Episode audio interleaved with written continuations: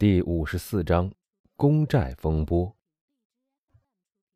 打这次聚会后，又过了几天，阿尔贝马尔塞夫就到香榭丽舍大道去拜访基督山伯爵。伯爵身为巨富，此处虽是临时住所，却也装饰的富丽堂皇，因此从外面看，他的府邸犹如宫殿一般。阿尔贝是来替腾格拉尔夫人再表谢忱的。男爵夫人自己已写信向伯爵道了一次谢，信上的署名为腾格拉尔男爵夫人，母亲家姓名艾米娜·萨尔维欧。陪着阿尔贝来访的是吕西安·德布雷，他陪他朋友谈话的时候，顺口恭维了伯爵几句。伯爵本人恰也喜欢玩弄手腕，当然不难看出对方的来意。他断定吕西安这次来访是出于两方面好奇心。而主要的一方面还是来自安顿大马路。换句话说，腾格拉尔夫人看不透伯爵是个什么样的人，能把价值三万法郎的马匹甩手送人，而且看歌剧时带去的希腊女奴，只身上佩戴的钻石就值百万法郎。像这样的人，他的生活方式究竟什么样，是他迫切希望知道的，但他又不好亲自拜访。亲眼看看伯爵的家境和家中陈设，所以派了他最信任的耳目来观察一番，然后回去向他忠实的汇报。但伯爵装得毫不知情，似乎一点没有察觉绿线的来访与男爵夫人的好奇心之间有什么关系。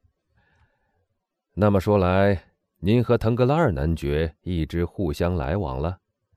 伯爵问阿尔贝马尔塞夫。是的，伯爵，我跟您说过。那么，那件事就没有一点变化。这件事可以说完全定局了，吕显说道。他也许认为当时该他说的就是这么一句话，所以说完后就戴上单片眼镜，嘴里咬着金头手杖的扶手，在房间里转悠了一圈，细细观看文章和图画。哦。基督山伯爵说道：“听您说了以后，我真没想到这件事会办得这么快。嗯，事情上了轨道，就用不着我们出什么力了。我们早就把这种事情丢到脑后去了，他们可以自行解决。等到我们再上心的时候，就会意想不到的发现，他们马上就达到设想的目标了。家父和腾格拉尔先生一起在西班牙服役，家父在作战部队。”腾格拉尔先生在军粮处，家父是由于革命而破产的，腾格拉尔先生却压根没有什么祖传产业，他们两人都在那儿打下了基础，慢慢起家的。确实是这样，基督山说道。我记得有一次拜访他的时候，他曾跟我说起过。说到这里，他斜睨着瞟了吕西安一眼，见他正在翻看一本纪念册，还有。欧热妮小姐长得漂亮吗？我记得好像她叫这个名字，是不是？很漂亮，可以说很美。不过她那种类型的美，我是欣赏不了的。我这人不识好歹。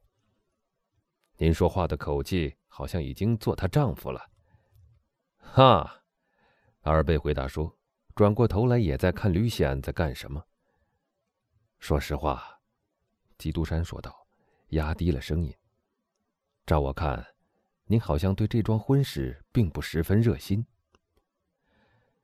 腾格拉尔小姐太有钱了，我可高攀不上。”马尔塞夫回答说，“所以我有些胆怯。”吼！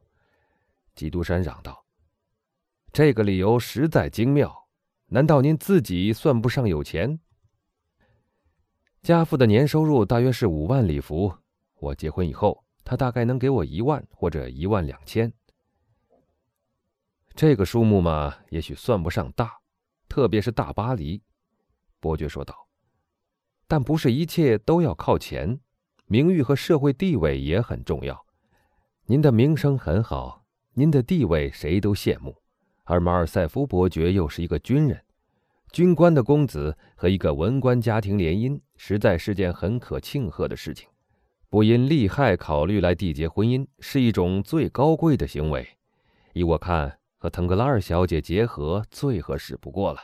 她可以让您富有，而您可以让她高贵。阿尔贝摇了摇头，显得若有所思。还有些别的情况，他说道。我承认，基督山说。我实在有点不好理解，您为什么要拒绝一位有钱又漂亮的小姐？吼，马尔塞夫说道：“这种嫌恶感，如果能称作嫌恶感的话，并不完全是我个人造成的。那又能是谁造成的呢？您告诉过我，令尊是很赞成这门婚事的。家母不赞成，他的判断力从来都清晰深刻。”但对这件商议中的婚事毫不乐观，我说不清究竟是为了什么，但他好像对腾格拉尔一家人有什么偏见。哦，伯爵用一种稍显勉强的口气说道：“这大概很容易解释。马尔塞夫伯爵夫人是身价最高的贵族，所以不愿意您跟一个出身微贱的家庭联姻，那倒是很自然的。我不清楚这是不是他的理由。”阿尔贝说道：“但有一点我清楚，就是如果这件婚事成功，他就会感到很痛苦。六星期以前，本来大家准备一起商谈一次，以便把那件事定下来。可我突然生了一场病。”“是吗？”伯爵微笑着打断他的话，问道。“哦，还会有假？当然是急出来的。这么着，就把那次商谈推迟了两个月。事情本来不必着急，您知道。”我还没满二十一，而欧日尼才十七岁，可那两个月的期限下星期就要到期，事情不得不办了。亲爱的伯爵，您想象不到我的心里多么为难。嘿，像您这么自由的人多快活。好啊，您为什么也不做个自由人呢？有谁不让您这么做呢？哦，如果我不娶腾格拉尔小姐，家父就太失望了。那么就娶她吧。伯爵说道，暗含讽刺的耸了耸肩。可是，马尔塞夫答道：“那又会让家母痛苦不堪的。”那么别娶她，伯爵说道。“哎，我看着办吧，我得好好考虑一下，想出个最好的办法。请您给我一点忠告吧，如果可能，再把我从这种为难的境况中解救出来，好不好？我想，与其让我的好妈妈难过。”我宁可冒犯伯爵。基督山转过身去，最后这句话好像触动了他。啊，他冲德布雷问道。德布雷正靠在客厅另一头的一只安乐椅里，右手拿一支铅笔，左手拿着一本抄簿。您在那儿干什么？临摹波森的画吗？不不，我现在做的这件事跟画画相差十万八千里。我是在解数学，数学，对，我是在算。慢着，马尔塞夫，这件事跟你有点间接的关系。我正在算上次海地公债涨价，让腾格拉尔银行赚了多少钱。三天之内，它从二零六涨到了四零九，而那位谨慎的银行家，大部分股是在二零六的时候买进的，他一定到手三十万里弗了。这还算不上他的绝活，马尔塞夫说道。他不是去年在西班牙证券市场上赚了一百万吗？我的好先生，吕显说道。基督山伯爵在这儿，他可以给你引用意大利人的两句诗：“人生何所求？致富和自由。”他们给我讲这件事的时候，我总是耸耸肩而已，什么话都不说。可您不是在大谈海地公债吗？基督山说道。啊，海地公债那又是另外一回事了。海地公债属于法国证券赌博中的爱卡代，他们或许会喜欢打扑克，要 whist，沉湎于波士顿，但那些时间长了要生厌的。最后他们还得回来玩爱卡代，因为这个百玩不厌。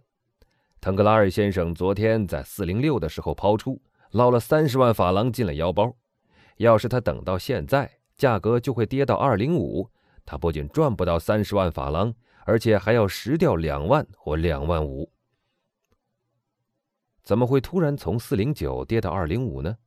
基督山问道：“请原谅，我对这种证券赌博的伎俩实在太无知了。”因为，阿尔贝大笑着说：“信息接二连三的来，而前后的信息常常大不一样。”啊，伯爵说道：“我看腾格拉尔先生在一天中输赢三十万法郎是件平常事，他一定很有钱了。”其实并不是他在赌，吕显叫道，而是腾格拉尔夫人，她实在是大胆。可你是一个很理智的人，吕显，你知道现在的信息有多么不可靠。既然你是个信息来源，你当然应该阻止这种事情。”马尔塞夫带笑说道。“她的丈夫根本就控制不了她，我又怎么能有所作为呢？”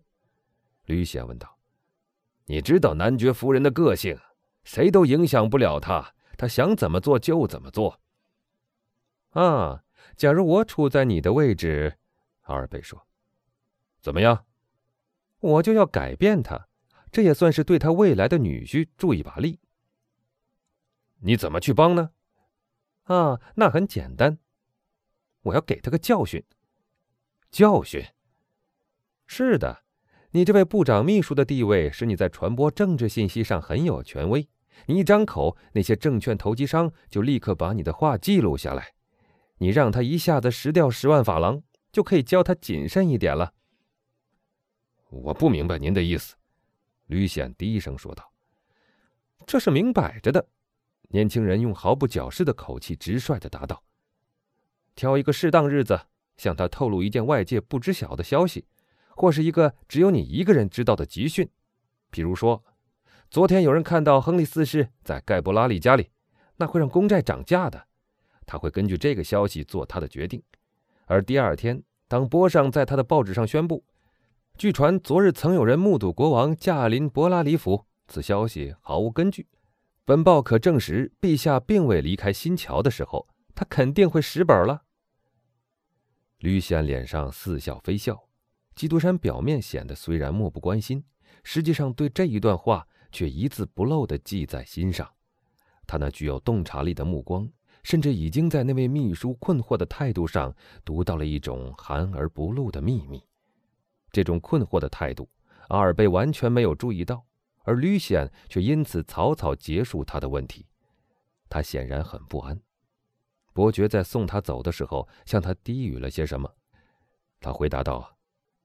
很好，伯爵阁下，我接受您的建议。伯爵回到小马尔塞夫那儿。您不想想，他对他说：“您在德布雷面前这样议论您的岳母是不合适的吗？”伯爵阁下，马尔塞夫说道：“求您别把那个称呼用的太早。现在老老实实的告诉我，令堂真的非常反对这桩婚事吗？非常反对。”所以男爵夫人很少到我们家来，而家母，我想她一辈子就没有去拜访过腾格拉尔夫人两次以上。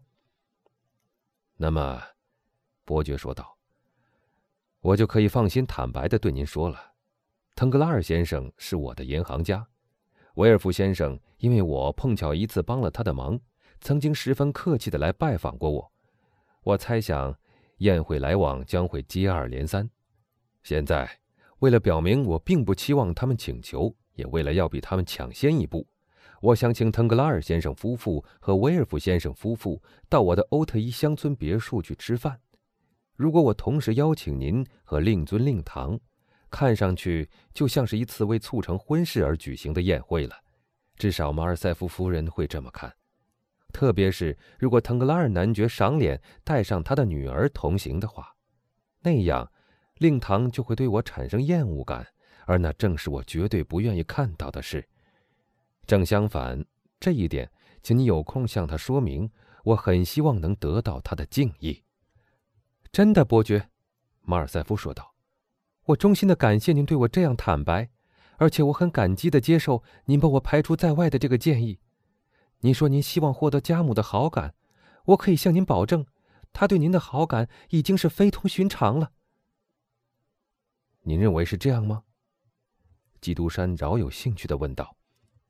哦这一点我可以肯定那天您走了之后我们谈论了您一个钟头呢。现在再谈谈我们刚才说的事吧。如果家母理解了您这一番考虑我会向她解释的。我相信她一定会十分感激您的。不过要是家父知道了，他倒是也会大为恼火。